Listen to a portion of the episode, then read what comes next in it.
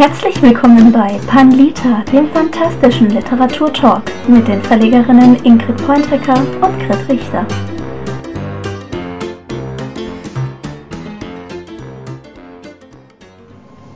Willkommen zurück bei unserem lustigen Genre-Dschungel und jetzt kommt's zu meinem persönlichen Leib- und Magenthema, nämlich der Science Fiction. Yay! Yay! Ja, dann leg doch gleich los. Alternative Realität, auch Parallelwelt, Paralleluniversum sowie insbesondere Alternativweltgeschichte. Diese Geschichten beschreiben eine Welt, in der die Geschichte einen anderen Verlauf als in der von uns bekannten Realität genommen hat. Ja, da gibt's durchaus auch viel. Du hast dann nette Ja. Filme notiert. Ich habe Serien notiert. Äh, Ähm, Serien. Einmal, ja, Filme, Serien, Zeugs, das in der Glotze läuft. Zum einen etwas aktueller, The Man in the High Castle, Mhm. basierend auf dem, glaube ich, gleichnamigen Buch. Ja, beschäftigt sich damit, was wäre passiert, wenn Deutschland bzw. das Deutsche Reich und Japan den Zweiten Weltkrieg gewonnen hätten. Wie würde es dann heute in Amerika aussehen? Ja. Und ja, dann habe ich noch die Serie Sliders. Die habe ich in den 90ern geguckt und jetzt vor ein paar Wochen erst gerewatcht. Die beschäftigt sich mit einem jungen Mann, der hat eine, ein Gerät erfunden, mit dem man durch Dimensionen reisen kann. Und er flutscht dann eben von Dimension zu Dimension und versucht seine eigene Heimatdimension wiederzufinden. Die hat er nämlich im Trubel dann verloren und findet den Weg nach Hause nicht mehr man ist dann praktisch in jeder Folge in einer anderen Welt. Und ich finde es sehr cool, weil es die Serie hat praktisch so ziemlich jede Möglichkeit von Paralleluniversum, Paralleldimension abgearbeitet. Es gibt Folgen, wo Frauen an der Macht sind und Männer nicht. Und also da ist zum Beispiel auch eine Frau Papst und eine Frau ist Präsidentin und solche Sachen. Und tatsächlich gibt es eine einzige Folge, in der, also die, die vier Leute, die da miteinander reisen, treffen dann auch immer in der Parallelwelt auf ihr Parallel-Ich. Mhm. Und es gibt eine einzige Folge, in der der Protagonist, ein Mann, auf sein Parallel-Ich trifft, das eine Frau ist. Ah, Also eine einzige, aber ich habe diese Folge wirklich gefeiert, weil ich es nicht gedacht hätte, dass tatsächlich in den 90ern schon jemand so weit das gedacht hat. Aber die 90er sind in vielerlei Hinsicht dann doch sehr viel weiter gewesen, als wir es jetzt sind, habe Ja. ich manchmal das Gefühl. Auch gerade beim Rewatchen von alten 90er-Jahre-Serien. auch teilweise früher. Also wenn ich mir Ja, Alien ja. und sowas angucke, sowas ja, Ja. durchaus gut gealtert ist, auch der Film, finde ich. Ja, auch die habe ich erst kürzlich gesehen. Hüstel, Hüstel. Ich muss viel nachholen, ich weiß. Mochtest du's? Ja, sehr. Super. Ich habe alle geguckt. Ja, Gab es alle auf Netflix, alle hintereinander weggebinged. ja. Also zumindest, ja, alle, die es gab. Ich mochte den mit Winona Ryder sehr gern, weil Ja. ich mag, ich mag Winona Ryder sehr gern. Und äh, den fand ich auch ganz gut, aber auch die anderen. Ich, ich fand es echt gut, wie sie es immer wieder geschafft hat, dieses Alien loszuwerden. Und ich fand es gut, dass die Katze alles überlebt hat. Ja, die, die Katze ist natürlich wichtig. Ja. Gut, dann weiter geht's mit Cyberpunk, oder? Ja, Die Welt ist nicht glänzend und steril sauber, sondern düster und von Gewalt und Pessimismus geprägt. In dieser Unterart der Dystopie werden die Staaten von Großkonzernen kontrolliert. Das Versprechen einer besseren Welt durch technologischen Fortschritt wurde nicht eingelöst. Die Hochtechnologie dient nicht dem Wohl der Menschen, wenn dann nur dem Wohl der Reichen. Ja, hier wieder Mhm. aus dem Rollenspielbereich prototypisch natürlich Shadowrun. Gibt auch viele gute Romane dazu, gibt viele Mhm. schräge Romane dazu, die auch genreübergreifend arbeiten. Ja, als Beispiel, äh, weil ich hier in Wien sitze, gibt es den Shadowrun-Roman Wiener Blei ah, von Leo Lukas, der sehr, sehr schräg ist, aber auch sich durchaus konsistent in dieser Welt bewegt. Und ein gutes Beispiel für Cyberpunk ist anhand äh, von gewissen Stereotypen, die man eben Wien zuschreibt. cool. Ja, ich habe aufgeschrieben als Buch äh, bzw. Film Blade Runner bzw. Blade Runner 2049. Das ist die neue Variante vom Film. Ich mochte die beide. Ich habe die beide geschaut, gleich hintereinander. Den einen auf DVD, den anderen dann auf Netflix. Du, du guckst so skeptisch, du mochtest sie nicht? Äh, ich, ich mochte den alten, ich kenne den neuen nicht. Also, Okay. Also ich bin immer noch am überlegen, an welchem Teil meiner Watchlist der steht. Aber Mhm. Ja, ich bin, was Cyberpunk angeht, extrem geprägt von den Japanern, von Animes. Ich habe in meinen Teenagerjahren wirklich sehr viele Cyberpunk-Animes geschaut, wie Armitage, Akira, Battle Angel Alita, den es ja jetzt auch als äh, Neuverfilmung bzw. als Realverfilmung gibt. Akira soll auch neu verfilmt, als real verfilmt werden, jetzt endlich, nachdem es irgendwie gefühlt schon seit zehn Jahren im Gespräch ist. Und Ghost in the Shell, Elfenlied kann man da auch noch einwerfen. Elfenlied, ja. Mich macht Cyberpunk immer sehr betroffen, Okay. muss ich ehrlich sagen. Also ich schaue das super gern, ich finde das super cool und interessant. Aber egal, welchen Cyberpunk-Film ich anschaue, ich sitze danach da und denke mir, wow, das könnte wirklich unsere Zukunft sein und sie ist nicht besonders schön. Ja. Das macht mich dann doch immer sehr, ja, wehmütig. Ich glaube, das ist auch der Sinn der Sache. Das ist der Sinn der Sache, ja. Also das Genre trifft mich wirklich komplett ins Herz. Jedes Okay. Mal. Und danach muss ich dann immer Katze knuddeln und, und Schokolade essen und dann geht's mir besser. Ja, das wird auch in die Zukunft gehen, diese Strategie, finde ich. Ja, ja. Ja, dann können wir gleich auch übergehen zum Thema Dystopie. Hängt ja doch sehr stark mit dem Cyberpunk zusammen. Dieses Genre malt ein Bild der Zukunft mit negativem Ausgang. Die Welt wurde von außerhalb oder vom Menschen zerstört und ist zu einem lebensfeindlichen Umfeld geworden. Ich habe als Beispiel für Filme mal Matrix reingeworfen, wobei Matrix auch Cyberpunk sein könnte. Ihr merkt, auch da sind wieder die beiden Genres sehr, sehr fließend ineinander hinein. Ja, Dystopie kann wieder sehr, sehr viel sein, von Zombies, die über die Welt latschen, bis zu Robotern, die über die Welt latschen. Das ist ja auch sehr stark historischen Schwankungen unterworfen, während halt während des Kalten Krieges halt die Atombombe und das danach irgendwie ein großes Thema war, waren es mit diesen ganzen 90er Jahre Seuchenfilmen, dann irgendwann Zombies, Mhm. hat, hatte ich so den Eindruck. Äh, Und momentan geht's bei mir schon in die Richtung, dass ich bemerke, da kommen wir auch später noch dazu, dass Umweltzerstörung, Zerstörung durch Menschen eher das dystopische dominante Motiv ist im Moment. Mhm. Das ist sehr gut zusammengefasst. Danke. Bitteschön. Ja, wollen wir schon gleich weiterhüpfen Gern, zur, gern. zur, zur Hard Sci-Fi. Mhm. Die Hard Science Fiction, kurz Hard SF, bezeichnet den Zweig der Science Fiction, der durch ein Interesse an wissenschaftlicher Genauigkeit und Details geprägt ist. Im Mittelpunkt der Geschichten stehen die Naturwissenschaften, beispielsweise Astronomie, Physik, Gentechnologie sowie technischer Fortschritt. Also das ist wirklich der Kern der Science Fiction, der sich sehr, sehr, sehr stark auf die Technik bzw. Naturwissenschaft bezieht. Es ist ein, ein ein bisschen das Pendant zu, zur Fantastikdebatte von High- und Low-Fantasy. Was ist Hard Mhm. Science Fiction, was ist Soft Science Fiction? Eine abschließende Antwort dazu habe ich nicht. Also es gibt sehr gut recherchierte Hard Science Fiction, die die soziale Komponente auch drinnen hat. Ähm, es gibt aber auch Soft Science Fiction, die das immer wieder einstreut. Also für mich verschiebt sich es auch ganz klar. Mhm. Dann lese ich gleich mal unseren Text zur Soft Sci-Fi Mhm, noch durch, bitte. vor. Die Soft Science Fiction, kurz Soft FS, das klingt falsch, befasst sich mehr mit psychologischen, physiologischen, politischen und gesellschaftlichen Themen. Der Begriff Soft stammt aus dem Englischen und begrenzt dort die genannten Geisteswissenschaften gegen die harten oder exakten Naturwissenschaften ab.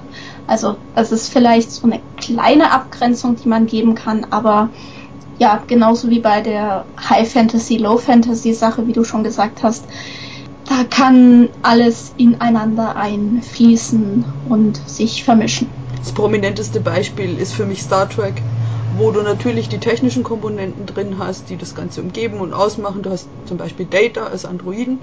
Du hast aber ganz auf der soften Seite dann die Beschäftigung damit, was macht diese Technologie mit Menschen und anderen Wesenheiten, wie funktioniert ein soziales Miteinander. Dann natürlich bei Star Trek diese große Sache mit Abschaffung des klassischen Geldsystems. Also ich finde, das eine kann nicht notwendigerweise ohne das andere. Mhm. mhm. Das ist, ja. Yeah. Ich sandwiche mich mal dazwischen rein, weil wir es auch schon an angerissen haben. Klimafiction ist ein eigener Bereich äh, der sich mit den immer stärker werdenden Wetterextremen auf der Erde beschäftigt und das Ganze zeichnet ein Bild der Zukunft, in der eine Klimakatastrophe eingetreten ist oder eben gerade eintritt. Du hast da als Film The Day After Tomorrow drin, generell Emmerich mit seinen Ich reiß die Welt ab Fantasien mhm. ist da ein sehr gutes Beispiel dafür. Ich kenne auch eine Menge Bücher, wo es eine Rolle spielt, Klima und Wetter und Kontrolle mhm. von Klima und Wetter aber das dominante Motiv, da wäre mir jetzt spontan nichts eingefallen. Also das Einzige, was mir dazu grundsätzlich zu diesem Thema noch eingefallen ist, das war der Fischer Tor Verlag. Der hat vor einer Weile mittlerweile schon eine Ausschreibung gemacht, also Aufruf zu einer zu einem Anthologie, äh, Kurzgeschichtenwettbewerb zum Thema äh, Climate Fiction und da muss es wohl sehr, sehr viele gute Einsendungen gegeben mhm. haben. Und die wurden zusammengefasst zu einer Anthologie vom Verlag Modern Fantastik. Und diese Anthologie trug den Titel, ich glaube, Der Schnee von morgen. Mhm. Ja, ja wer, wer hier auch viel macht, mhm. ist äh, die Kollegin vom Verlag Der Schatten, Bettina mhm. ähm, die ja auch mit Tierschutzprojekten etc. zusammenarbeitet und die hatte die Ausschreibung, glaube ich, die letzten Tage, nein, die letzten Tage der Menschheit war es nicht. Ähm, ja, also so ein apokalyptisches Klima, was haben wir der Erde angetan, Dings, also mhm. wo, wo sie auch, glaube ich, recht viele Einsendungen hatte und wo aus manchen Sachen einfach weitergehende Dinge wurden. Ist natürlich jetzt gerade momentan ein Thema, das extrem hochkocht, gerade mhm. mit Fridays for Future und diese ganzen Sachen. Ist ja auch gut und das ist das, ja. was du am Anfang gesagt hast, das grenzt uns ja ab, davon reine Kinderliteratur oder reine Unterhaltungsliteratur zu sein. Wir haben ja diese harten Themen drin. Ich finde nur, sie können noch ein bisschen vehementer angesprochen werden. Ich möchte schon auch als Verlegerin Manuskripte kriegen, wo es weh tut. Ja. Ja. Definitiv. Also ich würde nicht nur sagen, es sollte ein bisschen, sondern es sollte sehr, sehr viel mehr in dem Bereich gemacht werden. Mhm, ja. Ich habe ja jetzt gerade meine Bienenanthologie am Laufen. Es genau. geht halt darum, was passiert, wenn die Bienen aussterben und damit auch nur ein Teil einer großen Reihe von ausgestorbenen Tierarten sind oder Insektenarten sind, die unser Ökosystem natürlich auseinanderbeuteln. Und was passiert, wenn die Bienen mal nicht mehr da sind und wie entwickelt sich dann die Menschheit weiter? Und da habe ich echt sehr viele, sehr spannende Sachen bekommen. Vieles, was sich eben auch mit Klimaveränderung dann äh, beschäftigt hat oder mit äh, Flora- und Fauna-Veränderung.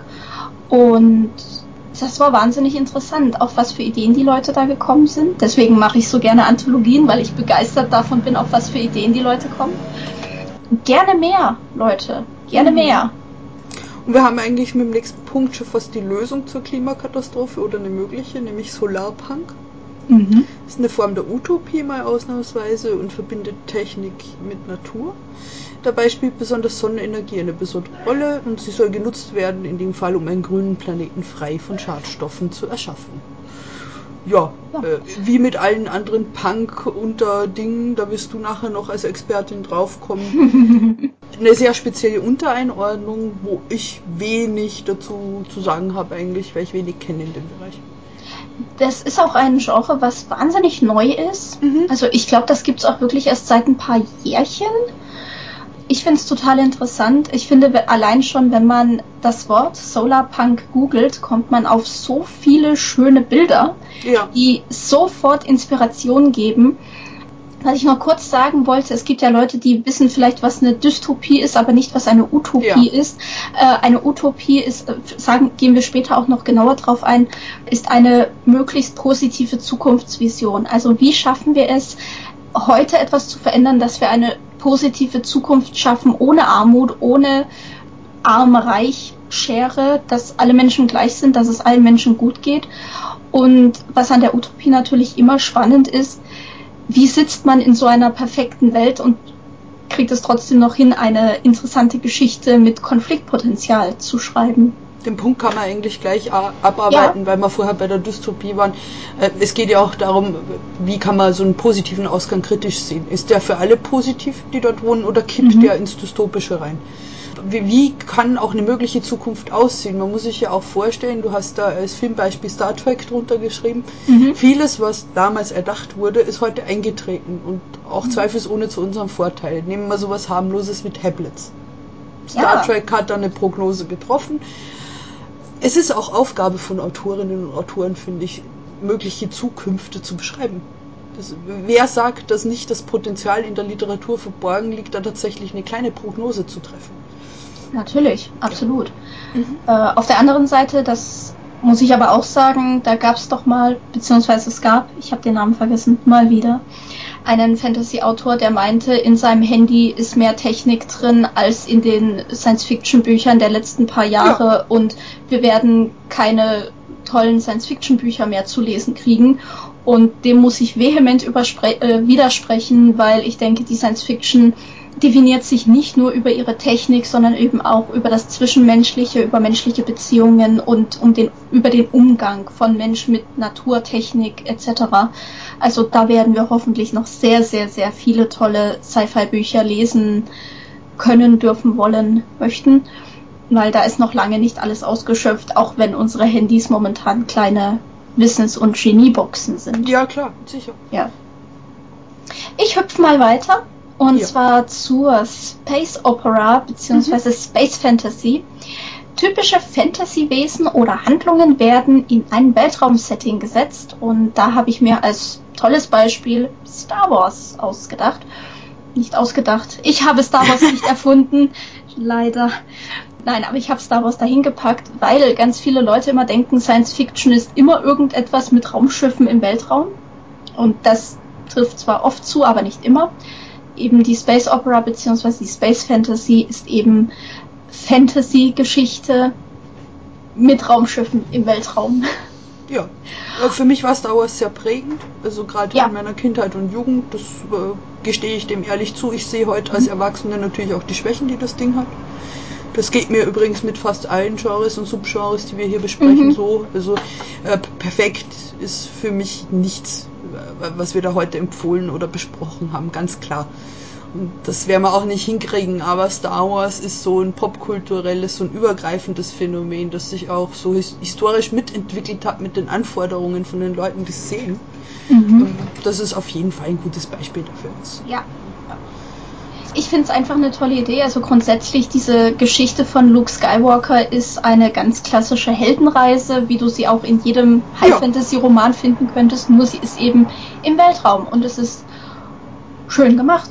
Und klar, wie du sagst, klar, Fehler kann man überall finden, aber es geht uns ja auch darum, dass wir den Zuhörer und Zuhörerinnen einen gewissen Tipp geben, in welche Richtung dieses Genre geht und nicht einfach nur Basisdaten runterrattern. Genau, es ist äh, ein Werkzeugkasten, in dem ihr euch bedienen könnt. Also Richtig. Überzeugt uns. Ich, ich bin immer gespannt drauf, was da rausfällt am anderen Ende. Genau, und niemand hält euch davon ab, zwei Werkzeuge zusammenzubinden und zu sagen, hier, das ist ein neues Werkzeug. Ja. ja. Ein Göffel. Ja, dann hüpfen wir zu meinem absoluten super mega Lieblingsgenre. Yeah das ich tatsächlich aber auch erst vor einigen Jahren entdeckt habe. Ein Jahr nach der Verlagsgründung, um genau zu sein. Ich dachte, du hast das von Anfang an gemacht. Du warst für mich so definierend dafür, die ganze Zeit über. Ich habe es tatsächlich, ich glaube, ich war so ein halbes Jahr oder ein ganzes Jahr ohne Steampunk. Und dann habe ich es wirklich entdeckt und gesagt, ja, mache ich. Das klingt cool, das mache ich. Steampunk, ja, das Genre beschreibt, wie man sich im 19. Jahrhundert die Zukunft vorgestellt hat. Alles wird mit Dampfkraft betrieben und die viktorianische Ära nimmt einen besonderen Platz ein. Varianten und Unterkategorien sind der Tesla-Punk mit Erfindungen basierend auf Nikola Tesla, der Dieselpunk, äh, retrofuturistische Betrachtung der Zeit der beiden Weltkriege, der Atompunk, retrofuturistische Behandlung von Motiven aus dem Kalten Krieg, Der Clockpunk ist eigentlich nur eine Konzentration des Steampunk-Themas weg von Dampfkraft mehr hin zu Aufzieh- und Uhrwerkmechanismen und Gaslichtromantik, weniger auf Technik ausgelegt, mehr auf die viktorianische Ära bezogen, manchmal auch in Kombination mit Liebesgeschichten. Ferner der bereits besprochene, die bereits besprochene Steam Fantasy und eine neue Unterkategorie ist der Silk Punk, in dem Steampunk-Thematiken mit asiatischer Kultur, Mythen und Geschichten kombiniert wird. So, jo. jetzt seid ihr voll verpunkt. So. Voll verpunkt. Ich leg da gleich mal los mit schamloser Eigenwerbung. Du hast es ja. auch dazu geschrieben, Cesario ja. Ero von Lucia Pfiel in meinem Verlag erschienen. Lebt eben gerade davon, das finde ich ganz stark, ich bewerbe es immer als Indiana Jones mit Flugzeugen, ähm, mhm. davon, dass es überall auf der Welt spielt. Es hat einfach mehrere Orte, die Protagonistinnen sind sehr, sehr viel unterwegs. Und die Autorin, obwohl es ein Debüt war, geht sehr, sehr kritisch mit diesen Motiven ins Gericht.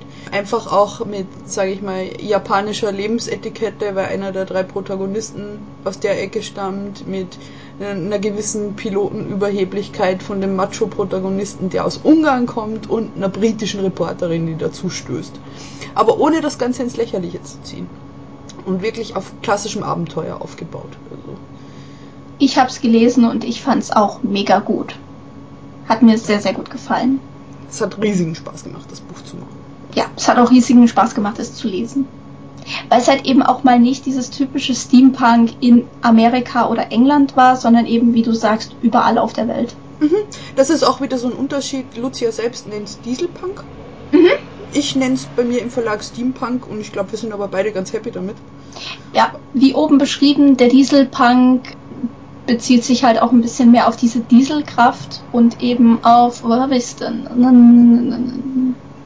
Turmpunk, wo habe ich denn den Dieselpunk? Habe ich du doch da drin, glaube ich. Doch, da oben ist er. Da oben, ja. Äh, da. Dieselpunk, retrofuturistische Betrachtung der Zeit der beiden Weltkriege, ja.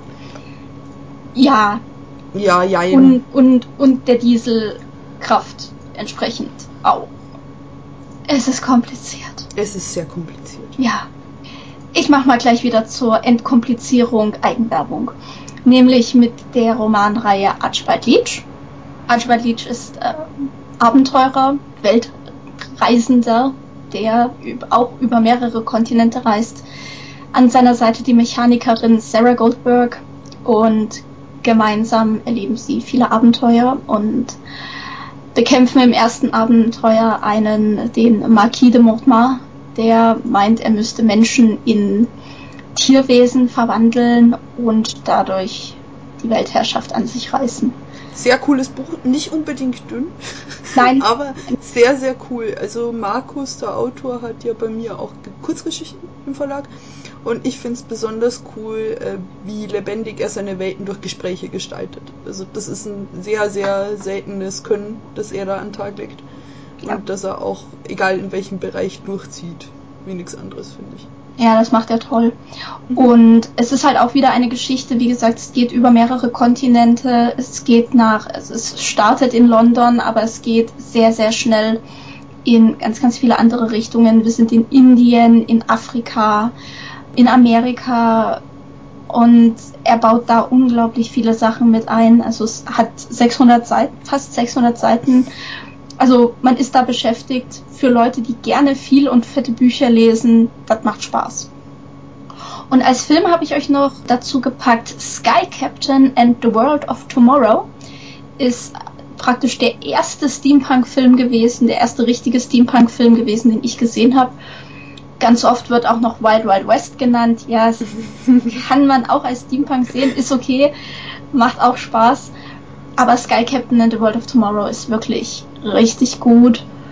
Der geht allerdings auch so in Richtung Dieselpunk. Was mir noch eingefallen ja. ist, ist die Liga der außergewöhnlichen Gentlemen. Ja. Das Film. Der ist für mich auch ganz klar irgendwo zwischen Steam und Diesel. Ja. Und dann gibt es noch einen Tesla-Punk-Film, den ich euch empfehlen kann. Das ist äh, Prestige, die hm. Macht der Magie. Meister der Magie heißt, heißt Me Meister der Magie, ja, mhm. hast recht, sorry. Da wird Nikola Tesla porträtiert vom wunderbaren David Bowie. Und ja, es ist ein sehr guter Film, aber auch so ein Film, wo ich am Ende da saß und gedacht habe, what the fuck. Ja. Ja. Weil es hat, ja, es entwickelt sich unerwartet und einfach mal angucken.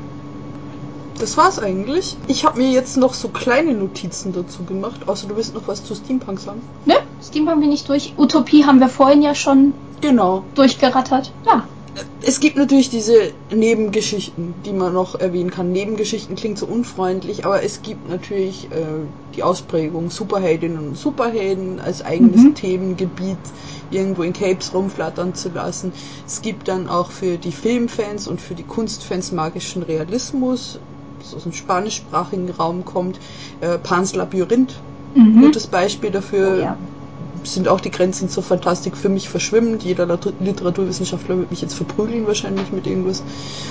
Dann der ganze Bereich Mystery Thriller, der auch Komponenten gerade mit Horror, wie am Anfang angesprochen, teilt und wo man sich natürlich auch bedienen kann, genauso wie Krimi. Also es Mhm. spricht nichts dagegen, Ja. Science-Fiction-Krimi zu schreiben. Und äh, eine große Diskussion, wo wir, glaube ich, auch eine eigene äh, Podcast-Folge dafür vorgesehen haben, der ganze LGBTQI-Plus-Bereich, Oh, ja. ähm, wo man natürlich erstmal streiten kann, braucht das ein eigenes Label, Mhm. wo wir auch Meinungen dazu haben natürlich. Ja. Und ist das tatsächlich ein Bereich oder ist das Thema übergeordnet? Bevor wir diskutieren, wie Orientierungen etc. oder auch generell Minderheiten in dem Buch verarbeitet werden. Ja, das würde ich aber wirklich Ja. für eine eigene Folge nehmen, weil das ein sehr, Absolut. sehr breiter Bereich. Zum Thema Superhelden, das war letztens auch so eine Thematik. Irgendwo auf Twitter hat man darüber geredet, in welches Fantasy-Genre das denn eingeordnet werden soll. Ich bin tatsächlich der Meinung, dass Superhelden ein ganz eigener, eine, eine ganz eigene Genregattung bilden, die sich aber überall dran bedienen. Also wenn wir jetzt mal, ich weiß, du bist DC, ich, ich bin Marvel. Unsere Beziehung ist von Anfang an zu Scheitern verurteilt. Ja. Aber wenn man jetzt mal sowas nimmt wie den Film Captain America Winter Soldier, Ja. das ist durchaus ein Krimi, das ist ein Thriller. Ja. Und da ist trotzdem ein Superheld dabei. Und es geht trotzdem um irgendwo auch um verrückte Wissenschaftler, die da an einem Menschen rumoperieren. Und da sprichst du eigentlich was ganz Wichtiges an, weil ich finde, es ist genauso zulässig, wenn ich als Autorin oder Autor ein Manuskript an einen Verlag schicke, reinzuschreiben. Ich bin mir nicht mal sicher, ob das Fantastik ist. Mhm. Das ist, ich glaube, dass dieses oder jenes darauf hinweisen könnte, aber guck mal rein. Mhm. Ist für mich äh, schon mal eine gute Hilfestellung, worauf ich zu schauen habe. Ja. Und warum denn auch nicht? Oh, zuzugeben, was nicht zu wissen, ist genauso zulässig wie zu behaupten, ja, das ist jetzt äh, der Geist des Scheiß seit Braindead. Ja, aber stimmt. Es ist vollkommen in Ordnung, wenn ihr sagt, hey, ich habe da was geschrieben, ich bin aber nicht so hundertprozentig sicher, könnte in die Richtung gehen. Ja, läuft, dann können wir ja schon mal was mit anfangen. Ja. Irgendwas wollte ich gerade noch sagen. Ach ja, genau, ich wollte mal was anprangern, mal wieder. Und zwar gibt es wahnsinnig viele Bücher von deutschsprachigen Autorinnen und Autoren, die definitiv Fantastik sind, aber nicht als solche vermarktet werden. Die kommen teilweise von Großverlagen, die sich vielleicht auch so ein bisschen vor dieser, vor diesem Label Fantastik fürchten und nicht wollen, dass diese Bücher in diesem Bereich in der Buchhandlung gelegt werden, sondern die möchten natürlich unter dem Bereich Romane oder moderne Erzählungen etc., zeitgenössisches Kladderadatsch oder den super schrecklichen Bezeichnungen wie Gegenwartsliteratur. Ich hasse diesen Begriff. Ich, Gegenwartsliteratur hasse ich noch viel mehr als All-Age-Fantasy, glaub's mir. Ja, unter sowas laufen diese Bücher dann und es ist eigentlich sehr, sehr schade, dass große Verlage das zwar machen, aber ganz klar sagen, nee, wir wollen nicht in diese Schmuddelkiste mit den Fantasy-Leuten geschmissen werden. Wir möchten dann doch gerne lieber bei anderen Leuten stehen. Das macht noch ein größeres Fach, Fass auf. Ja. das ist ein ganz großes Problem für Autorinnen und Autoren. Es ist ja sowieso so, dass nur die drei, vier erwähnten in der Fantastik vielleicht davon leben können. Vom Schreiben. Mhm. So, von uns Verlegerinnen im Kleinverlagsbereich rede ich schon mal gar nicht. Nee. Und dieses eBay, es ist fantastisch, schließt natürlich auch von großen Literaturwettbewerben aus. Ja. Entweder, also ich, ich habe zwei Thesen dazu. Entweder wir sind so blöd und bewerben uns dort nicht, weil da dieser Respekt da ist von, oh, das ist ja Feuilleton und da dürfen wir nicht rein und da dürfen wir nicht mitspielen. Oder aber es ist tatsächlich so, dass sich das über die Zeit so entwickelt hat, dass die das nicht anfassen wollen. Und ich bin mir teilweise nicht sicher, ob hm. die Wahrheit nicht irgendwo dazwischen liegt. Das ist eine sehr gute Frage. Und das wird natürlich anschubsen, wenn man sagt, man, man schmeißt eine gute Autorin, einen guten Autor mal in einen Wettbewerb rein, der mit 5000 Euro dotiert ist. Mhm. Reden wir über ganz andere Bereiche, auf die die Person Zeit hat, das nächste Buch zu schreiben. Ja, klar. Das sind ganz, ganz pragmatische Überlegungen. Mhm. Aber die Realität ist, leben können die wenigsten davon, was schade ist. Ja, sehr.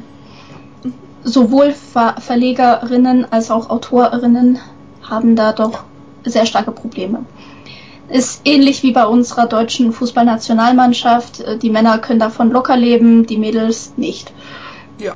Andere Autoren, ich weiß nicht, wie es bei anderen in anderen Genres aussieht. In, in Deutschland ist ja ein Riesenpublikum da für Krimis und Thriller aller möglichen Couleur während Fantasy natürlich so grundsätzlich so ein bisschen das Nischendasein fristet. Ich weiß nicht, wie es bei euch in Österreich ist. So. Ich glaube, es ist ziemlich ähnlich. Also gerade ja. dadurch, dass sich das Richtung große Buchhandelsketten mhm. verschiebt, die ohnehin eine Standardeinrichtung haben mit vier Meter Wanderhure und fünf Meter Fitzek und dann daneben mhm. ein halber Meter Science Fiction. Ja. Also, ist so. Klingt jetzt bösartig, aber ist so. Es ist einfach so, ja. Ich würde noch mit einer Frage abschließen wollen, um das Ganze nicht zu ernsthaft enden zu lassen. Mhm. Nämlich, ich habe das Feedback bekommen, dass es manchmal gruselig ist, wie wir uns in sozialen Netzwerken verhalten, weil die Menschen nicht wissen, wer da gerade spricht. Ob das Grit ist oder ob das ich bin. Achso, du meinst bei unseren unserer gemeinsamen genau, also, Panlita-Seite. Ja, bei mhm. Instagram, Twitter und Facebook mal primär. Wenn euch das zu gruselig ist tatsächlich, würde ich sagen, bitte lasst uns Feedback da, ob wir Namenskürzel für die Postings verwenden sollen, damit ihr wisst, wer da gerade mit euch schreibt. Dürfte für uns im Endeffekt kein Problem sein. Gar kein Problem. Wir hätten es nur gern gewusst. Also wenn ihr euch gerne überraschen lasst, wer da aus der Kiste springt oder ob es wir beide sind, dann machen wir so weiter, aber bitte gönnt uns die Antwort darauf, ob, ob das zu creepy ist, was wir da treiben. Ja, sprecht mit uns, gar kein Problem. Auch wir können ja dann einfach ein IP oder ein GR davor setzen, damit ihr wisst, mit wem ihr gerade kommuniziert. Gar kein Problem. Mhm. Und ein Danke und ein Shoutout wollte ich noch machen an die ersten Unterstützerinnen auf Kofi. Das hilft uns schon mal sehr weiter. Wir arbeiten auch weiterhin an besserer Tonqualität, an Technik, an ähm, speziellen Folgen für euch und so wird sich das entwickeln und wir wachsen miteinander. Genau. Und ich wollte noch sagen, wenn ihr, wir haben ja jetzt schon öfters während dieses Podcasts gesagt, hey, wenn ihr da was wissen wollt, schreibt uns an. Schreibt uns zu allem an. Egal, was ihr wissen möchtet, wenn ihr Fragen habt, wenn ihr sagt, hey, ich würde jetzt mal gerne wissen, wie sieht so ein guter Verlagsvertrag aus? Worauf muss ich da achten? Was ist ein Druckkostenzuschussverlag? Ähm, warum muss ich Geld zahlen für mein Buch, damit das gedruckt ist? Oder worauf muss ich achten, wenn ich schreibe? Was auch immer. Alles, was euch interessiert, schreibt das uns. Wir sehen ja dann auch, ob da eine gewisse Tendenz da ist, ob ihr irgendetwas besonders wichtig findet dann gucken wir auch, dass wir das äh, für euch dann mal in einem Podcast zusammenfassen. Und ich glaube, fürs nächste Mal gehen wir dann demnächst schon in die Abstimmung. Ja, wir machen Abstimmung. Welches Thema ja. spannend ist. Wir genau. schmeißen euch mal ein paar Sachen, von denen wir denken, dass sie euch interessieren, schmeißen wir euch mal um die Ohren und ihr dürft abstimmen. Ja, jetzt waren wir doch eher noch allgemein mit dem Anreißen auch von kritischeren Themen. Es soll spezieller werden in Zukunft. Aber ich glaube, der Grundstein ist gelegt von dem her, wie wir Fantastik sehen und wie wir uns so definieren. Und wenn es auch dazu Fragen gibt, dann fragt einfach. Genau. Dann bleibt uns nichts anderes zu sagen als habt noch einen wunderschönen Tag, bleibt fantastisch. Bleibt fantastisch, auch aus Wien. Tschüss, Baba und Bussi.